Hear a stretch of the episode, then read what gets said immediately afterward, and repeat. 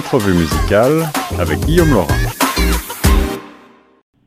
De retour sur les ondes de choc cet après-midi avec mon invité pour parler de musique et de la présentation euh, du tout nouvel album, le deuxième de ce groupe que j'adore, C'est Choses Sauvages 2, sobrement intitulé.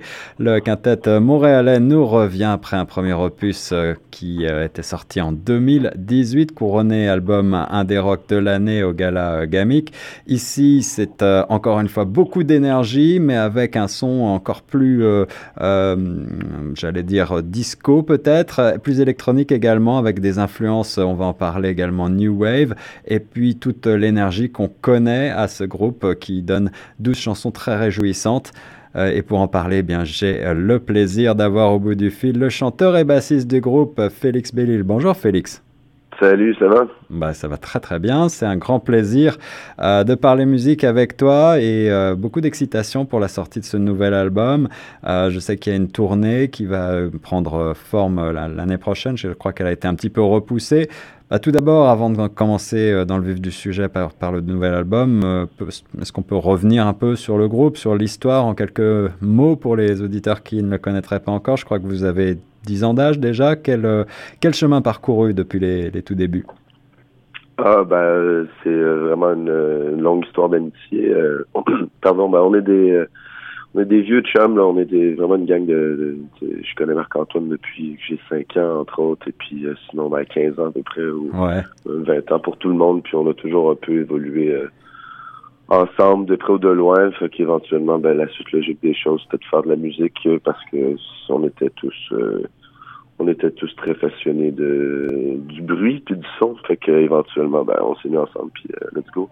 Let's go puis oui comme on dit puis ben c'est ça euh, je pense qu'il y a une proposition dans Chose Sauvage de faire une, une pop un peu plus champ gauche c'est tout le temps de de, de piler sur nos traces euh, puis d'essayer de pas piler sur les traces de de quelqu'un non plus donc voilà c'est ça Chose Sauvage pas mal ouais. Pour revenir sur le nom du groupe, en deux mots, j'avais lu quelque part que vous étiez inspiré d'un roman jeunesse, je crois, qui s'appelait Where the Wild Things Are. Et puis on pense aussi peut-être au Wild Thing des, des Trugs, repris par Hendrix, entre autres. Est-ce que c'est -ce c'est tout ça un peu chose sauvage? Et cette, cette volonté aussi d'être francophone, de s'inscrire dans, dans la francophonie? Ah, ben, tu vois, la tune d'Hendrix, je la connaissais même pas. Mais. Euh, euh, pour ce qui est de, oui, c'est bien évidemment, c'est pas un roman, c'est comme un livre de, genre, je pense qu'il y a 10 pages maximum. Hmm. C'est genre un, livre pour enfants avec des, en français, c'est Max et les Maximos. Ah, ok, oui, je vois, je connais. ouais, ouais c'est ça. Et puis, euh, ben, c'est ça, et on s'appelait The Wild Things, puis euh, éventuellement, s'en va jouer dans un cégep anglophone qui se sont amusés à nous changer le nom en français. Et puis, euh, ben, c'est resté. Puis, euh, éventuellement, on s'est mis à faire de la musique en français. Puis, euh, ben, ça avait bien du bon sens que le band soit francophone avec un nom francophone. Fait voilà.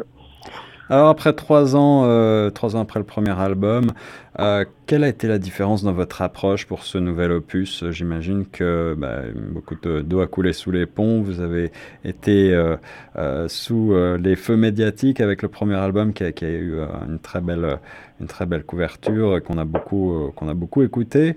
et puis évidemment, il y a eu la, la pandémie. Est-ce que tout ça, ça a joué sur votre écriture? Ben oui, d'une façon. Euh, euh, on s'attendait pas à faire un disque aussi long. En fait, c'était pas dans les plans. Euh, puis la, la, pandémie nous a permis de, ben de d'avoir beaucoup de temps entre nos mains pour euh, pour euh, essayer de proposer un, un LP qui serait comme d'envergure d'une heure. Là. Ah puis c'est quelque chose que ça fait longtemps qu'on on voulait faire un album euh, d'une heure quasiment, ben, presque, je pense à 3-4 mm. minutes près. Mais euh, ouais, c'est ça. Nous autres, on est très dans la longueur, puis dans la, répétition, puis dans le loop. Fait que on trouvait que ben ça s'inscrivait quand même dans la cohérence euh, du, du propos du disque de, de, faire un disque d'une heure, tu sais, surtout avec des longues chansons. Fallait je pense que ce disque-là aussi, c'est vraiment aussi un c'est un disque sans compromis. C'est un disque qu'on s'est réalisé nous-mêmes avec, euh, avec Samuel, qui est notre ingénieur. Samuel J'aime, qu'on le salue. Ouais. Et euh, puis, ben ouais, c'est ça. Puis, euh, c'est sans compromis. C'est vraiment un disque qui, qui représente toutes les couleurs du groupe à sa plus simple et précise expression. Je pense qu'il n'y a pas de il n'y a pas eu de ah ouais mais non ça c'est trop long ça c'est trop bizarre ça c'est comme ça c'est bon ben on le met sur le disque puis ça c'était la seule c'était le seul critère donc pour faire la cote alors pas de compromis, euh, évidemment c'est fidèle à votre nom, fidèle à votre réputation aussi, mais c'est peut-être un peu un pari euh, risqué, euh, ce genre de format peut-être un peu moins radiophonique, c'est quand même un choix assumé donc. Oui, oui, mais de toute façon, nous la radio commerciale, on, sait que c'est pas dans nos options, puis puis, puis on, je veux dire le format, on, l'avait déjà fait des radios édites là pour Ouais. Pour, pour essayer de. Puis on se rend compte que ce qui joue le plus, c'est la version de 10 minutes de toute façon. Fait que moi, ça change rien ma vie. Puis euh, on l'avait essayé, on va disant Ah ben, ça pourrait être intéressant de faire quelque chose de concis et après de, de proposer la version longue.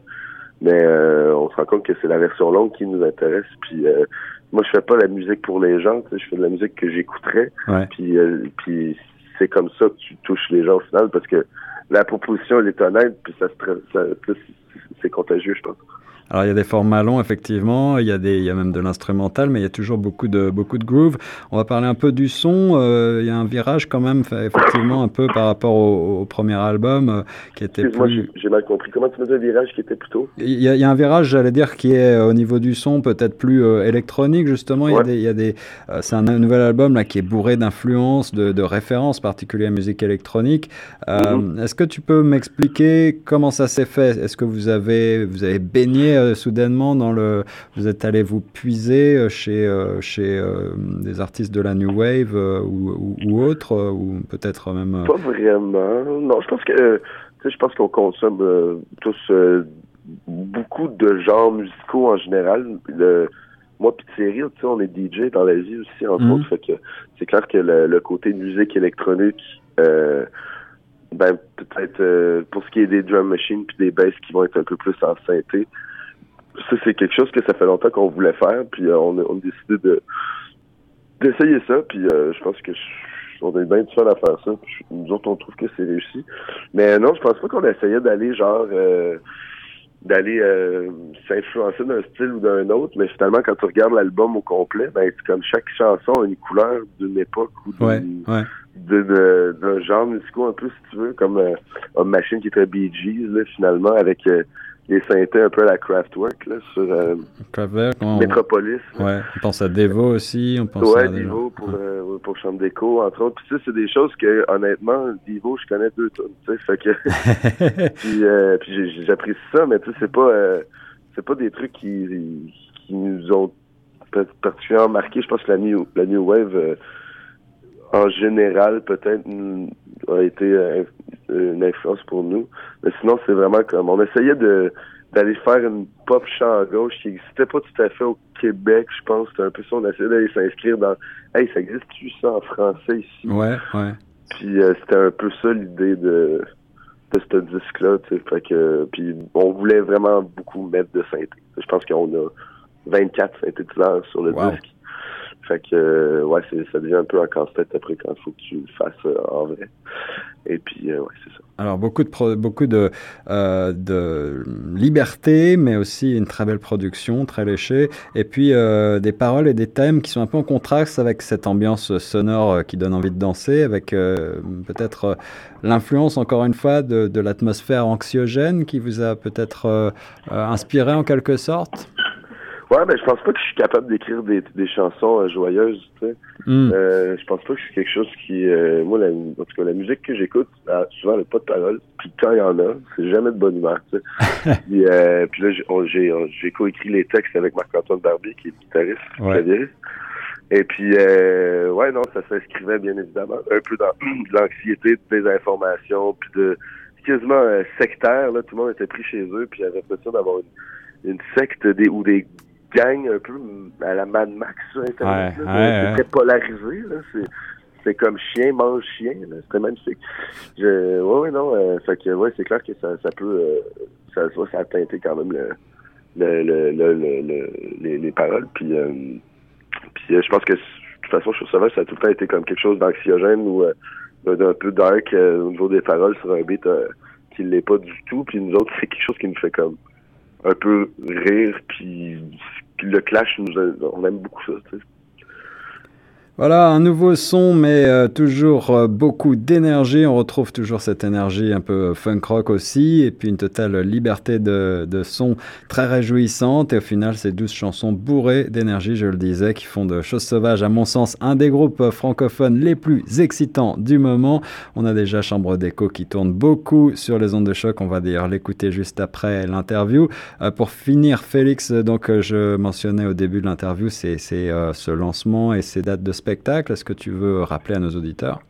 Oui, donc euh, on se voit le le ben déjà c'est complet ça, mais pour ceux qui ont acheté des billets, c'est le 4 février au 7 doigts de la main.